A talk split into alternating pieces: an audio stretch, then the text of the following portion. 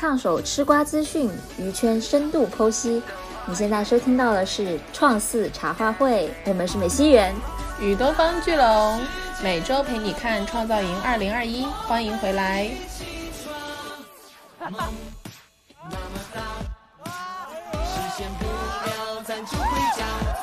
就有点像是集资榜单变成了一个第三方的公信数据，所以本质上还是我们对品牌不信任的一个表现。我觉得，当然现在很明显，这个集资榜单也越来越不可靠了，因为就已经出现了别的方式，就好像我们只要出现一个衡量人气的方式，这个方式就马上会被懂游戏规则的人利用起来。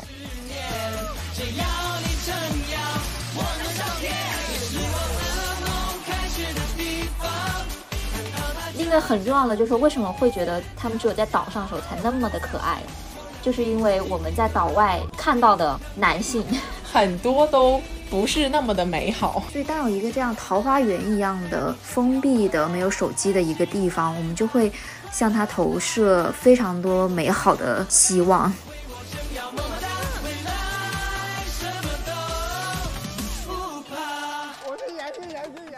我们现在能够接受到的所有的这种故事，嗯，包括这种选秀节目的大导的故事、少年的故事，他们都是围绕男性去进行的。我们到现在还没有一个很好的讲述女性自己故事的模本。当他们在写一个女版创造营的故事的时候，他所能够接触到的以往的知识经验，他的素材也很狭隘。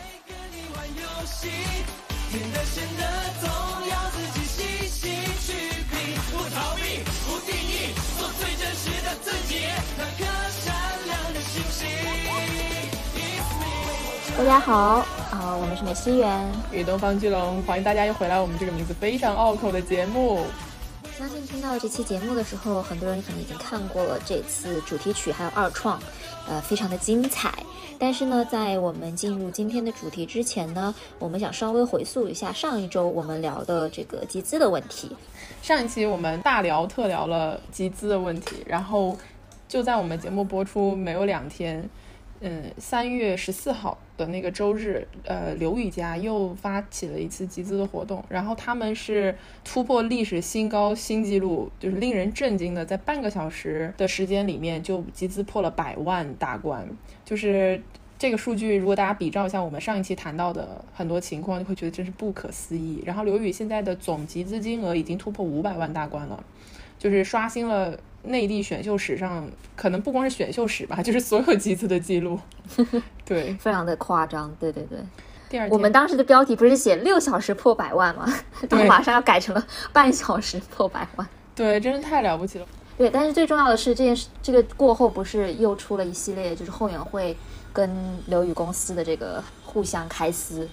对对，我记得特别清楚，就当天晚上半夜了，然后刘宇后援会的皮下就是运营后援会账号的人，应该是会长，然后就突然发了一个长微博带聊天记录，大概意思就是说。他们这个集资的金额就是不在后援会自己手上，就这个账户是公司在管，就有点像我们上一期谈到的爱回的那个钱打到公司账户里面的那个情况。然后，嗯，他这个钱在公司里面有什么问题呢？就是后援会很多时候其实是要做决策的，就是比如说我这个钱，嗯，怎么分散，拿去抽哪些榜单，然后什么阶段用多少钱，这些东西其实后援会是比较有经验的嘛。但如果都在公司手里的话，就是后援会每做一个行动，他们都不能自主决定，就是一定要等公司就要。首肯他们的想法，他们才能去操作，就导致了在这个很争分夺秒的打头的环节，包括决策环节，就出现了很多问题。然后等于说后援会完全被公司捏在手里面的一个状态。呃，后援会来讲，他们会对粉丝的钱负责任嘛？但是公司怎么去看待这五百万，其实是。他们没有办法去决定的，或者他没办法左右。就如果公司真的拿这个钱做了别的什么事情，其实他们是对不起刘宇的粉丝。所以后面后援会就是出来这一波声明之后，刘宇的粉丝也都揭竿起义，然后就，嗯，反正就闹了起来吧。这个事情，对对。当天我们就聊到了另外一个问题嘛，就是我我当时跟袁总就在说这个，其实你说他有五百万这么多钱。他上哪儿去花呀？就是因为我觉得大家现在对于集资其实是有一个误区，在于什么？就是集资当然是越集资金额越大，就越能反映你们家人气高嘛。但是我们落到实打实的这个比赛当中去，比赛是就是我们投出来的票是要打头的，就是你是需要有人去扫奶票，然后每天兢兢业业的去做这个流水线女工的，你知道吧，要不然怎么叫打头女工呢？就是你是需要有女工的这个人力资源，你也需要有足够的时间去做这个事情。就打个比方说，你有五百万的钱，但是你不一定有这么多的人力去做五百万的事情，就导致可能到最后一个人他的这个集资的金额和他实际上打投出来的票数是并不匹配的一个状态，也就是我们。可能太过于看重集资这件事情，而忽略了集资的后面一步，也就是把钱变成票的这个部分。对，对，没错。因为一零一系就是你如何用最少的钱打最多的票，而且打的是最好的时机，这个很重要。对，就这一切的这个规划，然后还有人力资源的分配等等的，其实都是在集资之后要做的一系列的工作。对，嗯。今年大家都不说，不是都说这个选秀内卷的特别狠嘛？就集资你家卷我家，就大家都是秉着一股我死也不能输给你家的这个气势在打钱。但是打钱之后呢，就其实你如果去至少创系列的人气选手的超话你去看一看，其实每一家都是缺人的状态，就是每一家都在发那种就是微博，然后就说急缺打头人手，就是速上车，就是这些都是打头专业术语了，就是缺人。简单来讲，就他们有了足够的钱，但是没有足够的人做这个事情。嗯，对，所以这个是一个很大的问题，是我们现在被忽略的问题。然后还有一个就是，就是为什么现在这一届集资数额这么的惊人？抛开所就是有可能会有倒灌的这个可能性之外，哈，就是还有一个原因，就是说可能是因为大家对平台已经不信任了，就是他不相信平台所公布出来的这个排名数据是真实的人气的数据，而集资金额是一个比较好的一种民间的展现他家真实人气的一个方式。对，就有点像是集资榜单变成了一个第三方的公信数据，所以本质上还是我们对平台不信任的一个表现。我觉得，当然现在很明显，这个集资榜单也越来越不可靠了，因为就已经出现了别的方式，就好像我们只要出现一个衡量人气的方式，这个方式就马上会被懂游戏规则的人利用起来，然后往自己特别有利的方向去发展。嗯，没错。好吧，以上就是我们对于上期集资主题的一个小小的补充。然后我们这期其实 重点要聊的 是 二创，就是呃最近最新的两期是主题曲嘛，主题曲考核以及主题曲的这个二次创作，简称二创。因为这个这期节目真的是太精彩了，所以我觉得可以拿出来单聊一下。对，因为这期节目看完之后，真的是你会觉得每个孩子都。特别的有才华，特别的可爱，就是他们离开了流水线式的偶像的节目操作之后，会发现每个人都是艺术家，就是太有才了。对，就是第一个出来的不是银河旅行团嘛？嗯，然后就是呃，就是张家元、傅思超，然后他们几个一起呃做一个改编的那组。那个出来之后，我当时觉得哇，这就是 top 了呀，就是后面应该没有人可以超越他了。这个 太就是打到你的心里去了那种感觉。对，结果后面非常精彩。对，没错，一山更比一山高。是的。我觉得是因为二创，大家是可以自己定主题基调的，这点其实很有意思。因为这个主题曲本身是那种，就像 A K 说的，它是一个很饱满的。就是喊口号式的歌曲，就它本身的内核是比较空泛的，就比较像喊口号。所以呢，唱主题曲的时候，他们没有什么可以自己发挥的余地。到了可以自己发挥的时候，就明显能看得出来，有些人是选择走心，就是属于我想要把心里话说给大家听；有一些人可能就是希望能展现自己另外的一面，或者自己的才艺，就比如说有舞狮、舞龙、舞狮、舞狮子。对舞狮的那个队伍，然后也有一些人是觉得我要用这个去打动大家，就是给大家带来快乐，就是我们觉得全场最好的韩佩泉，就是美美娟那一组，对吧？对，所以就是我觉得这个。叫什么？就是改编的基调本身就是反映大家人性的不同的一点，就是你能从这个选择，包括组队，你跟谁组队，你哪些人是你志同道合的好朋友，其实就已经能看出很多有意思的点了。而且就是你没有觉得，就是他们二创之后的改编曲都比主题曲就是原本的那个版本好很多吗？对，没错。对，所以这点是我觉得很有意思的一点，就是你刚刚也说到了这个，他们是脱离了偶像流水线这个工业体系在做这个创作，然后这个就让你觉得特别打动人，对吧？就是这个主题曲《我们一起闯》是一个非常典型的偶像工业体系下面的歌曲，就是它非常的像偶像主题曲，就是充满了正能量，然后大家在激情四射的一边唱歌一边跳舞，就好像是他这首歌在演他们，而不是他们在演这首歌。对。包括他们很辛苦的排练主题曲、拍那个主题曲 MV，然后每个人都有直拍嘛，对吧？在这个整个的过程当中，其实他们是扮演了一个如何去演，就是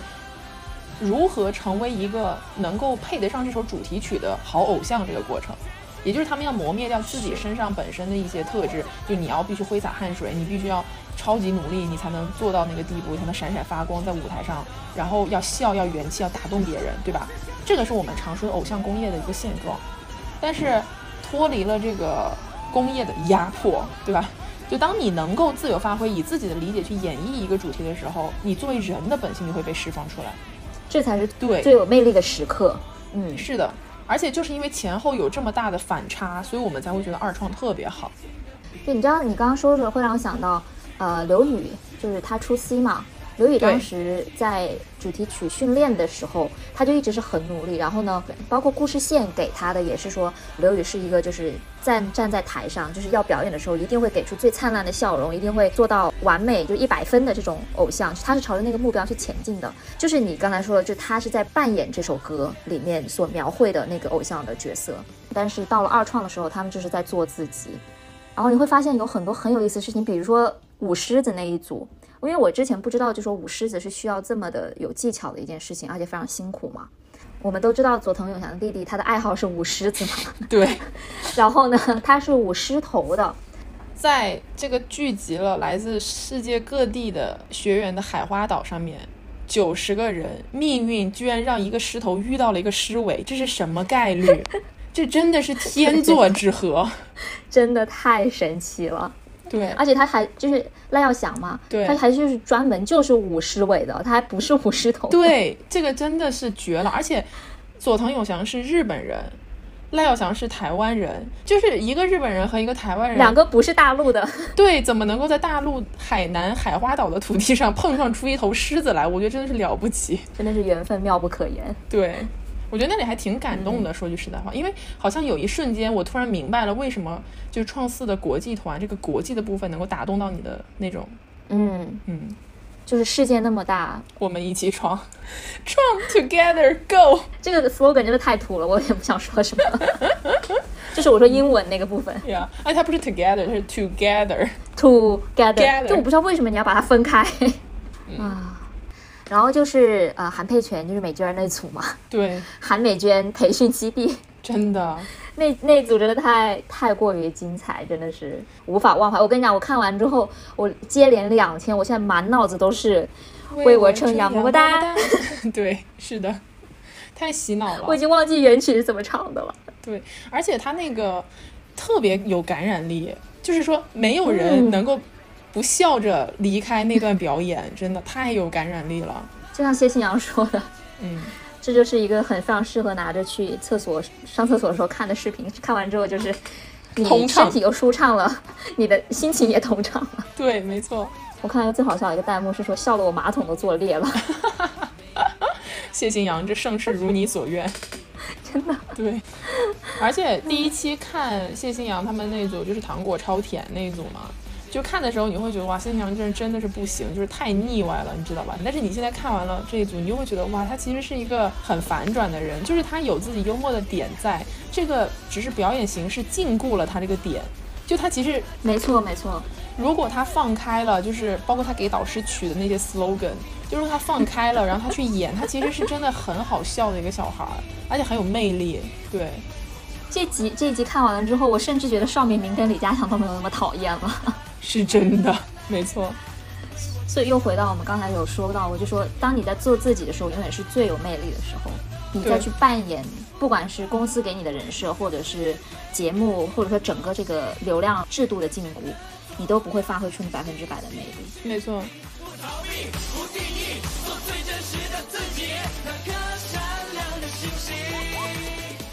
所以为什么美娟那组那么的精彩，就是因为 他帮助大家解放了天性。天性对，尤其是于根颖，我的妈呀！我跟你讲，他那个傲娇小鱼儿游进你心里，我真的我不行了。就是我游进了我的心里。我当时看完了之后，我的反应跟吴宇恒一模一样。就你们都是谁？你们不是我认识的那个人了。你变了，你变了，太好笑了。还有那个最好笑的是，周深上去说 slogan 之前，然后张家元拉着张腾说：“你等一下把着我点儿。”就那时候大家其实都有不好的预感，就是感觉接下来会有一件大事发生，但是所有人都没有想到那是核爆冲击。那个真的太好笑了，重点是张腾还翻了个跟头，就是 就是整个场面非常混乱。我跟你讲，就是没有人能够不去看那期。如果你不快乐，你真的就是打开二创，前面都可以不看，直奔他们的表演，还有后面的 reaction，太好笑了。就我记得我当时看到那段表演之前，其实我的心情是很荡的，就是前面那几个我都没有认真看，但是到韩美娟出来，我的不快乐一扫而空，你知道吧？就我就觉得特别开心，快乐来了，开心来了。别再唱了，就接下来下个星期都忘不了这首歌。而且那组其实看着我在笑完之后还有点感动，嗯，就你会觉得他们真的是改变了男团的标准。嗯，总之就是整场给我一种非常生机勃勃、充满活力的气息。对，但是他们里面一半的人都没有机会，一半没有三十五个人都没有机会再被大家看到了，因为马上就是一轮淘汰嘛。是的呢。对，所以就然后说到这个，就是看完这期之后，我觉得哇，每个人都好可爱，我好喜欢他们每一个人，我希望他们每一个人都出道。但与此同时，你知道我想到什么吗？嗯，我想到当年看《创造营二零一九》的时候，我也是这么觉得的。啊，对。结果从他们下岛之后，一个个翻车的翻车，塌房的塌房，然后包括去年整个 Rise 连环塌房，真的是，哎。对，所以就是这个是很神奇的，就是说。有的时候，我现在还是会打开《创造营2019》去回看当年的星光岛，他们那年叫星光岛嘛。就我们都说星光岛就是一个乌托邦，就是在星光岛上的时候，每一个人都是桃花源里的少年，就是每一个人都让你觉得很美好。然后真的就是那个记忆是凝固在那个地方的。但是当他们下了岛之后，他们其实。就要面对整个娱乐圈、整个舆论环境，还有很多的机会、很多的诱惑，所以其实人的心态会有很大的变化。因为在岛上的时候，你只是为了一个单纯的目标在努力，就是我想出道，我想要成为一个男团艺人这样。但是当你真的出道了之后呢，你可能有的时候就发现，就事情不是你想象的那个样子，然后人也许不是变了，而是他暴露了他本来的性格。对，没错。就我在想，这个大岛滤镜真的是一个非常神奇的东西。对，我觉得本质上就是因为它是一个封闭环境，在这个封闭环境，乌托邦，没错。然后在这个乌托邦里面，你就干一件事情。你就是努力就好了，因为你能够左右的部分其实很少嘛。就是说，你就当然公司资本那些东西我们不论，就是选手个人能够左右的内容其实很少。就你只能做自己能做到的部分，然后他就心无旁骛啊，他只能做这件事情。而且大家都一群人住在一起，天天一起吃一起喝，就像是回到了学生时代，就那种高中住宿的那种感觉。然后大家也没有利益纠纷，也没有尔虞我诈，你可能也有吧，但是就是很多时候没有嘛，就会让你觉得他们之间的感情也很真挚，这些孩子也都是很好的孩子。对，就是。我刚刚想说，就大岛滤镜给人一种非常纯真，就像少学生时代那种感觉。没错，就为什么会这么喜欢这种封闭式的选秀节目，就把你从社会拉回少年时代。对，没错，就是我们也是在这些孩子的身上，就是好像在看一种遗失掉的梦想或者纯真的这种感觉。所以我觉得这种选秀节目出来的偶像，他后面假如是真的出事了、塌房了、地基不稳了，其实是对粉丝是重创，因为你对这个人很多美好的幻想是从他赛时就开始了的，就是你相信这个人是个很好的人，所以当他可能是真实的那一面暴露出来的时候，你就会觉得，哦，这个人其实最伤心的不是说他干了什么事情，而是他好像不是我认识的那个人了，就可能我一直都没有真正的理解过或者了解过这个人是个什么样的人，就好像自己看错了人的那种感觉，嗯。对，所以这个其实对很多粉丝是致命的打击，很能理解。所以就是在我们录制这一期的当天，是三月十六号嘛，然后就是出了一个事情，因为今天更新了那个主题曲的练习室。然后这个练习室的内容大概就是 Rise 他们的诗歌，然后来教他们跳主题曲，然后他们还有宿舍互动啊什么，就是一些比较轻松的剪辑。然后但在这里面就放出了一个部分，是说湖人就是突袭他们的宿舍，然后就抽查选手有没有带手机，因为我们都知道这种节目录制是不能带手机进场的，就是你节目组会强制要你交出来手机嘛，只有像他们过年打电话那种时候才会短暂的还给你，让你用一下。那如果选手有手机，就是自己私藏的嘛，就是很明显是一个违反我们这种。节目录制的理解的一个事情，然后结果那个节目里面居然就放了，就是说湖人查出来有好几个选手都有手机，然后就上交了嘛，然后就引起了轩然大波。因为对于很多人来讲，不带手机是构成封闭条件的必要因素之一。就如果你有手机，它就不是一个封闭环境了。而且如果你有了手机，他们现在其实很单纯的一个部分。是因为他们接触不到外界的资讯，就他们其实不知道外界饭圈也好，或者说是社会舆论也好是怎么评价他们的，所以他们就只能埋头干自己的事情。但如果你从这个真空的环境里面脱离出来，你知道外面是怎么评论你的，你知道什么粉丝更喜欢什么类型，你好像就可以主动去迎合粉丝做一些事情，或者是主主动去营造一些自己的卖腐。对，所以就好像对于很多人来讲，有手机就幻灭了。然后今天就因为这个事情吵得很厉害，我觉得这个跟我们刚刚讲的其实是一个逻辑，就大家不希望你是认真去研究怎么样才能讨人喜欢，大家就希望你做自己。嗯，另一个很重要的就是为什么会觉得他们只有在岛上的时候才那么的可爱，就是因为我们在岛外从社会新闻上看到也好，或者说我们从自身经历出发也好，看到的男性 很多都不是那么的美好，就是这是因为我们对现实这个状况的这种失望，导致对。桃花岛这种非常乌托邦式的环境，有着这这么大的一个憧憬和喜爱吧？是的，所以其实也是我们把人的很多美好特质投射在了这些选手身上。就也许他们本质上也跟社会新闻里面的那些男的有共通之处，但是，嗯，至少在岛上的这个短暂的三个月，你会觉得他们是不一样的。他不是对他们是不一样的。嗯，对，嗯，好伤感。我想到一个问题啊，嗯，因为我个人我记得看那个《创造营二零二零》的时候，就是女生版的时候，我并没有这么大的嗯感触，就是觉得哇，他们好纯真，他们什么都不，就并没有这种大导滤镜。嗯，我不知道你是不是也会这样。对，而且看女生版的时候，大家好像会比较在意他们撕逼的部分。嗯，是的，就是觉得啊，一群男生聚在一起就是非常快乐的大学男孩子那种快乐的生气勃勃的少年。对，然后到了女生版的时候，就会觉得哇，他们是不是就是女生宿舍里面有各种的尔虞我诈、勾心斗角等等的？对，就很奇怪。嗯，对，这个可能也是一个刻板印象吧。因为我记得好清楚，有一个什么事情，就是因为一九年的时候，创造营第二、第三轮淘汰吧，然后就有些选手他可能排名是在中位圈，然后他想往上冲一冲，他在宣布排名的时候，他就会说，就是我希望能够站到那个十一个人的那个位置里面去，就会有这种。比较有野心的发言，然后呢，到了比如说去年的创三创造营二零二零的时候，也有女选手是这样说，就是我希望我能够站在成团的七个人里面。但是大家的舆论反应是很不一样的，就是对于男生就会觉得你是一个有冲劲、有上进心的孩子，对于女生就会有一种你们关系一定不好吧？你好像在暗表别人，就会有这种感觉。对，所以我觉得这个也是刻板印象的一个体现。我那天看到，我记得是在我们 VIP 群里面讨论过一个话题，就是说当时是在讲同人文的事情嘛。嗯，然后我不记得是呃有一个朋友就他发了一个文章，里面是戴锦华谈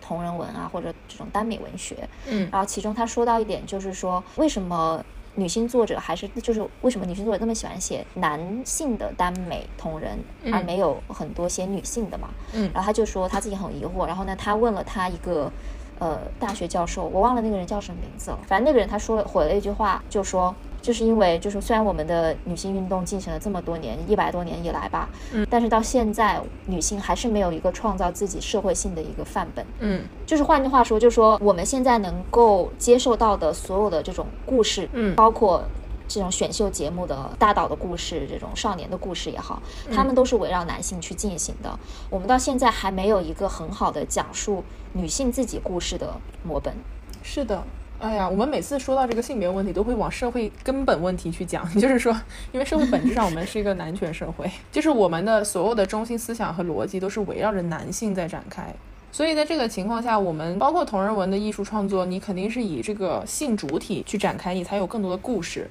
如果是以女性的身份去展开，其实很多时候你故事就没有这么多可能性，你知道吗？就是这一点从根本上就抹杀了它产出好的作品的一个机会。没错，就是把它放到我们现在说创造营的这个语境下面来嘛。嗯，当他们在写一个女版创造营的故事的时候，他所能够接触到的以往的知识经验也好，他的素材也好，就是很狭隘。是的，因为都是充满了非常狭隘的刻板印象。对，到了你去书写一个男版的选秀节目的时候，你有很多的故事线可以讲。嗯，作为一个男性，他有很多的可能性，他可以是一个喜剧人，他可以是一个大魔王，可以是有野心的人，也可以是个小白兔，也可以是个温柔的人，就是他有各种各样的可能性。但是放到女选手这里的话，就很多都不适用了。对，所以这可能也是就跟文学创作一样，剧本创作的还是狭隘的，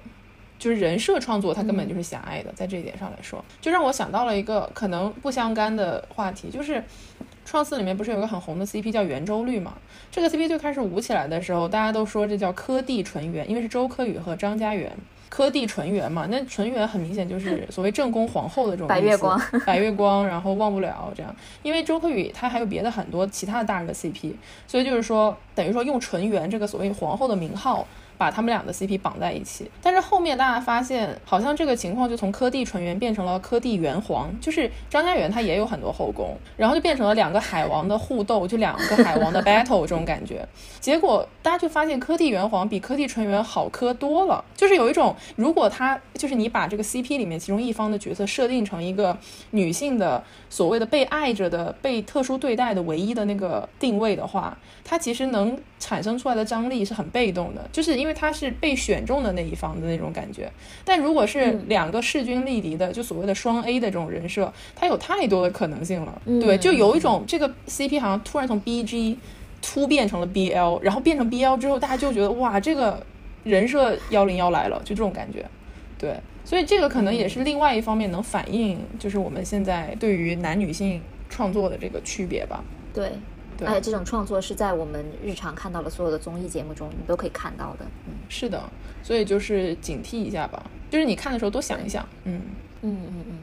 对。但是不管怎么说，最近的这一期创造营还是很香的。对，但是不管怎么讲，因为现在节目已经就是一轮公演完了嘛，然后前两天他们也录制了第一轮的淘汰。就是已经是板上钉钉，有三十五个弟弟是确定要离开了，然后可能这个星期会播出，大家也能看到是谁会走。这样就在这个时候，你会觉得很可惜，因为其实很多人是没有得到足够的展示自己的机会。就比如说赖耀翔，他从 F 班逆袭到 A 班。从播出上来看，他可能就逆袭了一天，然后他就马上要被淘汰了，因为他排名很靠后，是八十多名这样的一个情况。就其实这个是蛮可惜的，就是因为这样子的节目，他没办法照顾到每一个人的机会，就一定会有一些人是抱憾离开。对他真的逆袭的太晚了，是也不是就在他的时间线里面并不晚，但是在我们观众的时间线里面太晚了。对，因为他的那个逆袭播出之后，第二天就投票就截止了。对啊，就就根本来不及。一定程度上还挺不公平的，就像我们刚才讨论过剧本，就是它一定是有轻重权衡的，一定是有人注定要牺牲在这场斗争当中。然后我们可能今后再过两个星期吧，也会专门来讲这种资本平台啊，然后包括很多多方，就是有选手本人就是抗拒不了的力量在博弈的这种背后的故事。嗯，对，那反正就是如果你还没有看二创的朋友们，请一定一定要去看，或者说你看了之后你。有身边有不开心的朋友，你可以把这集推荐给他看，因为真的对非常的快乐。推海美娟那段就够了，就他们那组。对，银河旅行团也值得看一看。对，都就很多值得看。米卡那组也很好看，嗯，就是米卡飞扬扬，就你能很难想象这两个人居然成为了创造里面非常的好的朋友。是的，飞扬扬米卡头号脑残粉，而且米卡也很照顾飞扬扬，对，他只要他一个 rapper，only one rapper，only one。对，没错。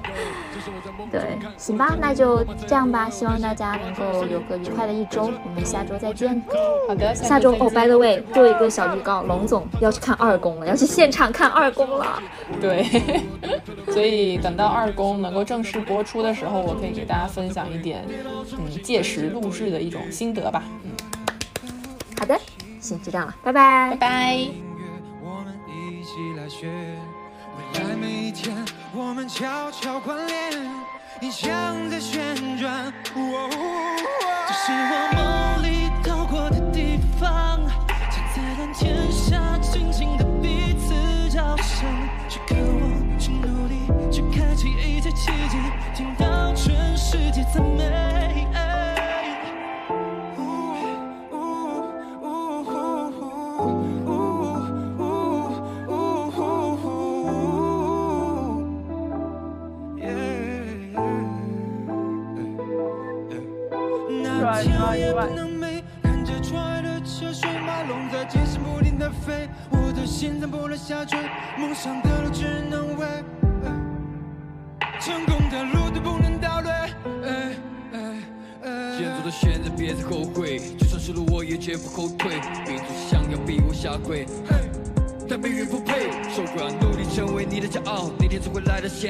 现在